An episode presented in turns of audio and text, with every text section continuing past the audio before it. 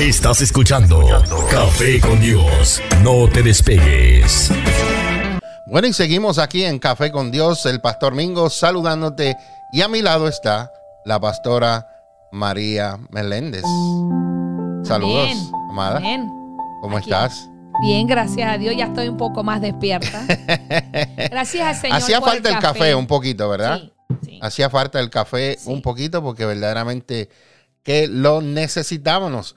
Bueno, pastora, Dígame. vamos al siguiente tema. Y esto dice, no hay mal que por bien no vengas. No hay mal que por bien no No venga. venga. Ese es el tema, pastora.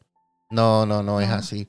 No hay- No hay crisis Ah, que por bien no venga. Ese es el tema de que vamos a estar hablando ahora.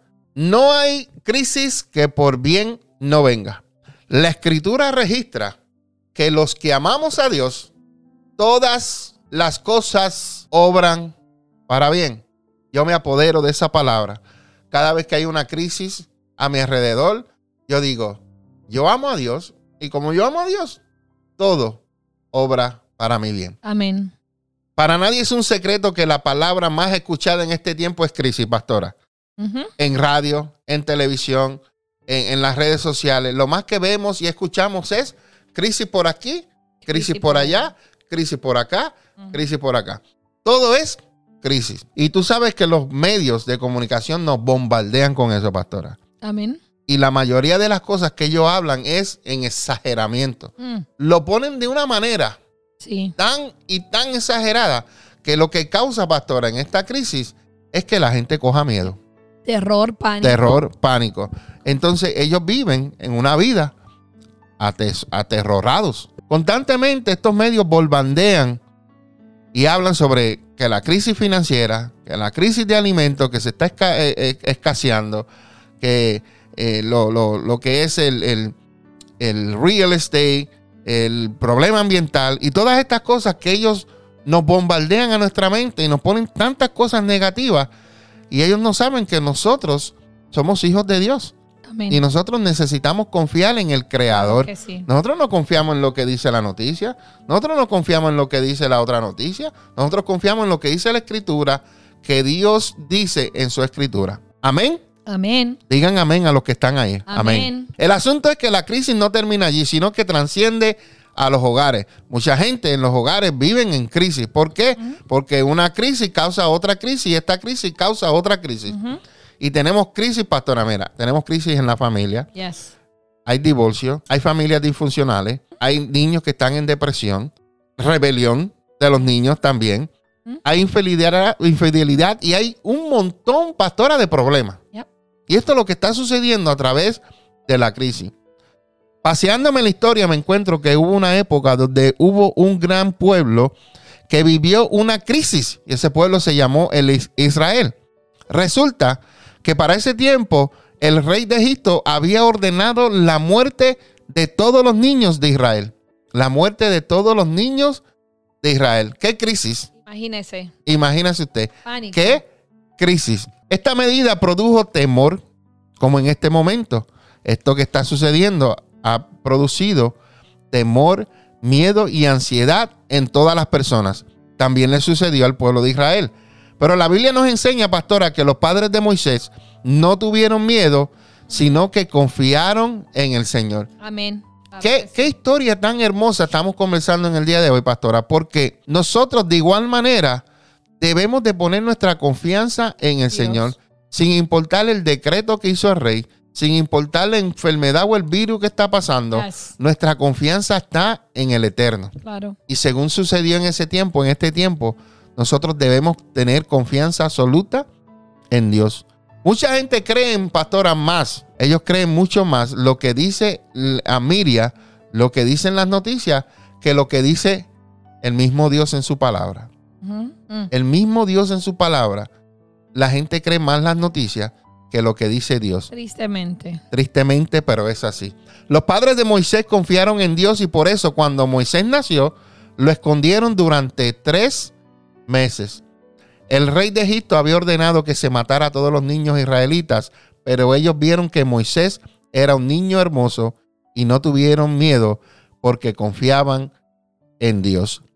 es probablemente que tú también estés atravesando una gran crisis en el día de hoy y que estés lleno de susto, estés lleno de miedo, estés lleno de temor, pensando cómo salir del problema o pensando tal vez cómo me metí en este lío. Y de seguro sientes que el rey de Egipto ha ordenado tu muerte y quisieras retroceder tu vida para no pasar por lo que estás pasando. Déjame decirte en esta mañana, lo que estás pasando, esta crisis que estás pasando, dale la bienvenida. Oh, pastor, pero ¿cómo que usted dice, dele la bienvenida? Sí, dele la bienvenida.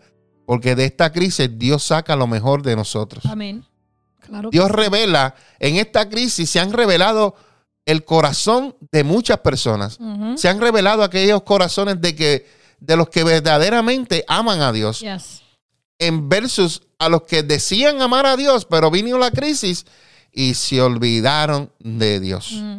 Entonces, esta crisis lo que sirve es para sacar lo que hay adentro de tu corazón, para revelar lo que hay en tu corazón. ¿Qué nosotros podemos aprender de los padres de Moisés? Ellos confiaron en Dios aunque habían escuchado muchas veces voces de miedo.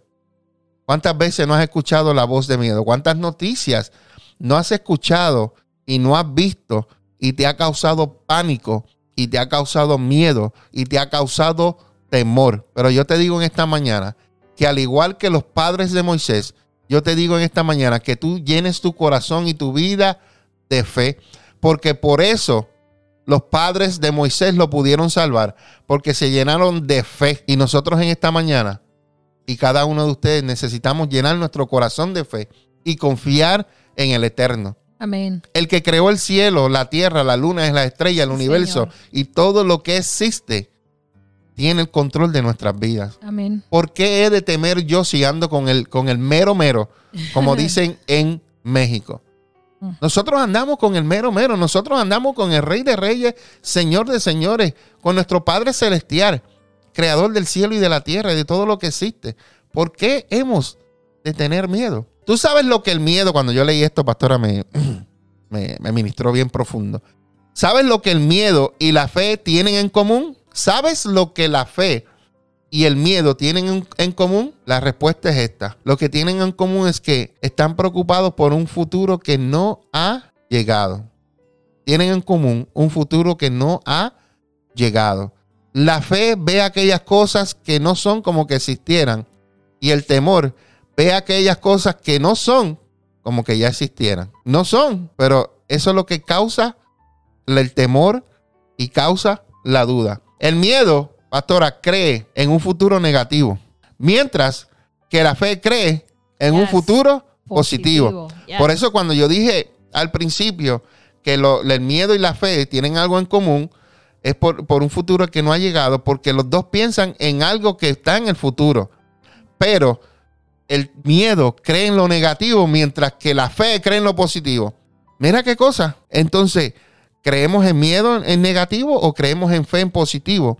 Que estamos en la mano de Dios. Ambos creen en algo que todavía no ha sucedido, pero que va a suceder. Pero uno lo piensa negativo y el otro lo piensa positivo. Positivo. Entonces, ¿cómo tú estás? ¿Estás viviendo en miedo por lo negativo o estás viviendo en fe por lo positivo? ¿Por qué no elegir a creer en un futuro positivo? ¿Por qué no dejar que el miedo sabotee tu alegría y el, el éxito?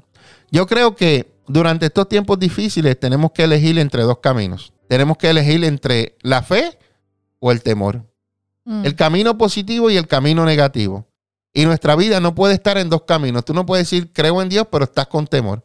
Estás negativamente. Ah, ah, ah, ah, ah. Claro. Cuando tú crees en Dios, tú tienes fe y eres Sí. positivo. Exacto. Tú no puedes decir yo sirvo a Dios, amo a Dios, pero vives en temor y vives negativamente que todo lo malo te va a suceder. No, no, no. No trabaja a ti. Porque cuando tú estás con Dios, estás conectado con Dios, sabes que todo obra para bien. Todo obra para bien. Aunque tú veas caer a mil, aunque tú veas caer a cien mil, sabes que a ti no te, a ti no te llegará. Porque tu confianza está plenamente en el Señor. Así que tenemos que hacer hoy una elección, pastora. Y la elección es que tenemos que escoger entre la fe o el temor. Y esta elección determina nuestra convicción sobre el, sobre el futuro, pastora, y la actitud y las acciones que llevamos hacia la actualidad. Mi elección va a determinar mi futuro. La voz que yo estoy escuchando me llevará puede llevarme al fracaso o puede llevarme, pastora, al éxito. Eso es lo que puede hacer la decisión que tú estés tomando en el día de hoy. Te puede llevar al fracaso o te puede llevar al éxito. Voy a dejar ahora que la pastora me cuente esta historia que tiene que ver con lo que estamos hablando. Y esta es una historia de un hombre que vivía a la orilla de un camino y vendía perros calientes. Pero como andamos en Estados Unidos, se le dice hot dogs. ¿Ok? Para aquellos, ¿verdad? Que dicen, ¿qué perros calientes? Hot Son dogs. hot dogs aquí en los Estados Unidos. Amén. ¿Qué más dice de esa historia, pastora? Dice, este hombre no tenía radio ni televisión, no leía periódico, ni sabía nada de internet, pero hacía y vendía buenos perros calientes. Solo se preocupaba por la divulgación de su negocio y colocaba cartelones de propaganda por el camino. Ofrecía sus productos en voz alta y el pueblo le compraba. Las ventas fueron aumentando y por eso empezó a comprar el mejor pan y las mejores salchichas o los hot dogs. También le fue necesario comprar un carrito más grande para atender a la creciente clientela porque el negocio prosperaba.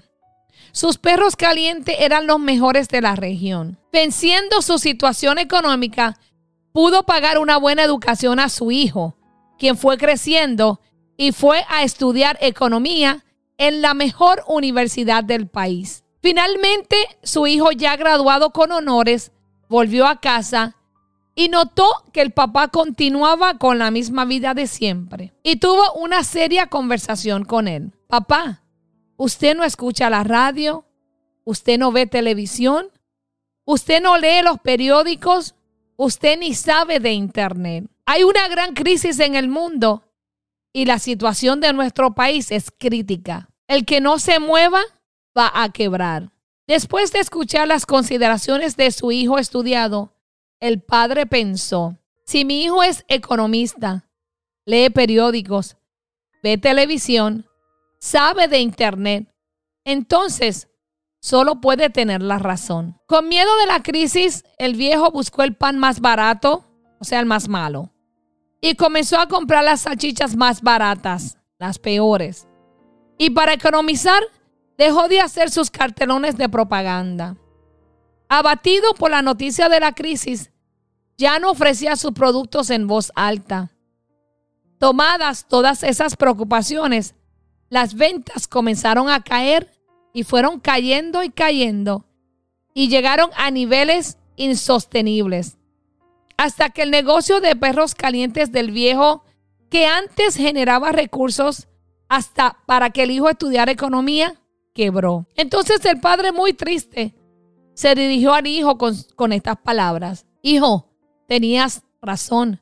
Estamos en medio de una gran crisis. Y le comentó orgulloso a sus amigos, bendita sea la hora que envié a mi hijo a estudiar economía.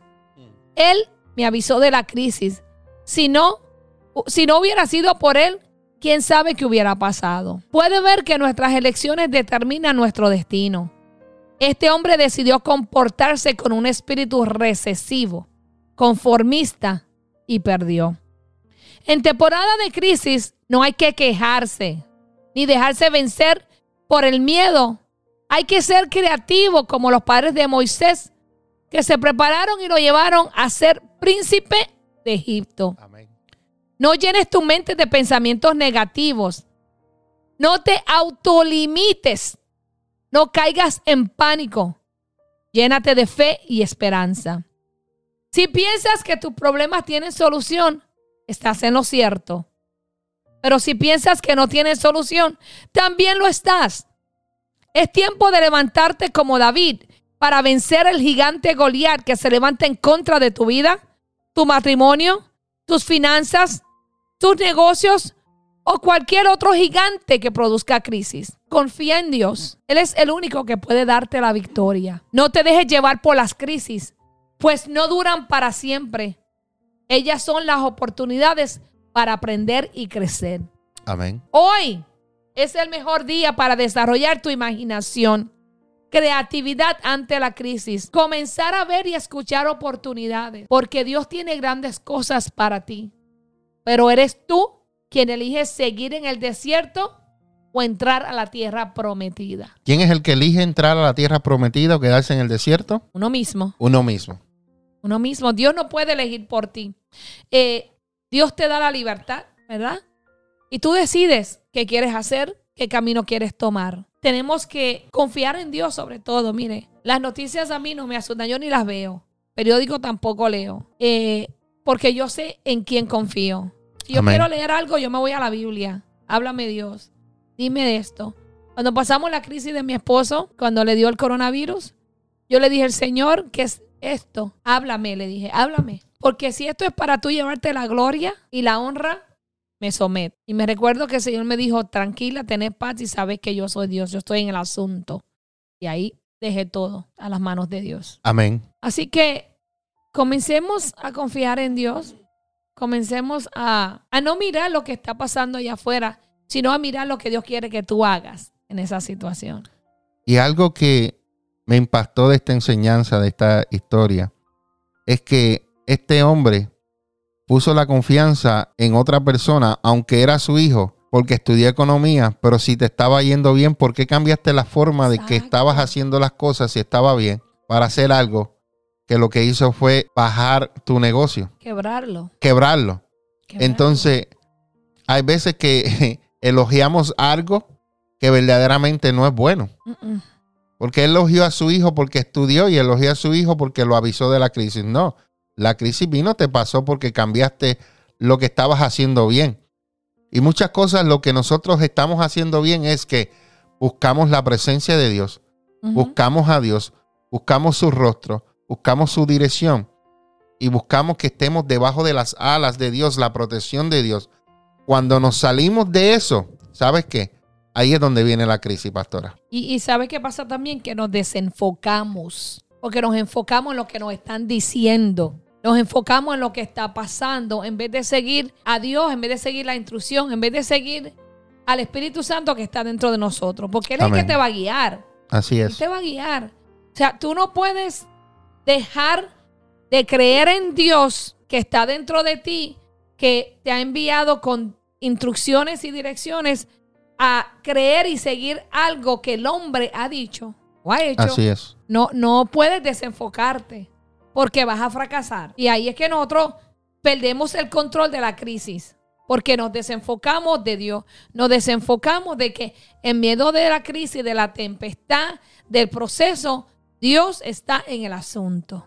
Dios está en el asunto, Dios está en medio de todo. Claro. Nosotros lo que debemos hacer es confiar en Él. Sí. No podemos confiar en lo que escuchamos en la noticia, no podemos confiar en lo que dice el hombre.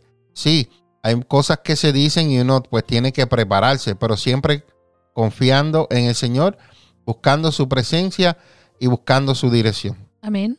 Yo le voy a decir un pequeño testimonio porque eh, hace unos meses el Señor me dijo, te voy a dar una fe inquebrantable como la de Abraham. Y esas palabras retumbaron mi cabeza. Yo digo, wow, Señor, una fe inquebrantable. O sea que nada ni nadie la va a quebrantar. Y a la semana pasó algo en mi hogar fuerte, fuerte. Que estamos en el proceso, pero estamos en la, tel- en la tercera, cuarta parte del proceso. Ya nos falta una cuarta parte para terminarlo. Amén. Y cuando termine ese proceso lo vamos a testificar. Amén. Y en esta semana pasó algo fuerte en mi casa. Pasó algo fuerte que en otros tiempos yo probablemente me hubiese desesperado. Y lloré porque soy humana. Pero seguí mi mirada en Dios, seguí agarrada de la promesa que me ha hecho. Aprendí ahí lo que era fe inquebrantable. Amén. ¿Sabes por qué? Porque el proceso que estamos pasando no me quebrantó a la manera de perder mi fe o desviar mi mirada de Dios, sino que probablemente quebrantó áreas en mi vida que tenía que quebrantar para mejorar, pero no, no para empeorar. Amén. Y esa situación pues está ayudando a que lo que estaba un poco desordenado en nuestra familia se ordenara. Y está, mira, ya se está uniendo al camino que Dios ha trazado. Amén. Entonces yo decidí abrazar esa palabra de esa fe inquebrantable y seguir mi mirada en Cristo y venir a la iglesia, aunque lo puedo hacer en mi casa, adorar a Dios con todo mi amor, con toda mi pasión, con todo mi deseo, aunque mi corazón estaba como una pasa, arrugadito. Yo decidí darle a Dios lo mejor. Que, Amén. que ese proceso no, no me desviara de lo que Dios me ha prometido. Porque van a venir situaciones donde lo que Dios te dijo tú no lo vas a ver. Vas a ver lo contrario. Pero eso es necesario para que Dios examine tu corazón y te prepare para que cuando llegue lo que te él prometió, tú sepas apreciarlo y valorarlo. Así es que Amén. No te desenfoques, que la crisis no te acabe. Acaba tú la crisis. ¿Sabes cómo? Poniendo la fe encima de esa crisis. Creyendo que aunque tú estás viendo las cosas mal, tú estás fijándote en lo que Dios dijo que iba a hacer. Amén. Aunque lo que está pasando esté al contrario de lo que Dios te prometió. Continúa enfocado en la crisis. Amén. Así es. No hay crisis que por bien no venga, pastor. No hay crisis que por bien no venga. ¿Mm? Y como comencé hablando al principio, los que amamos a Dios, todas las cosas obran Para bien. para bien. Estás escuchando Café con Dios. No te despegues.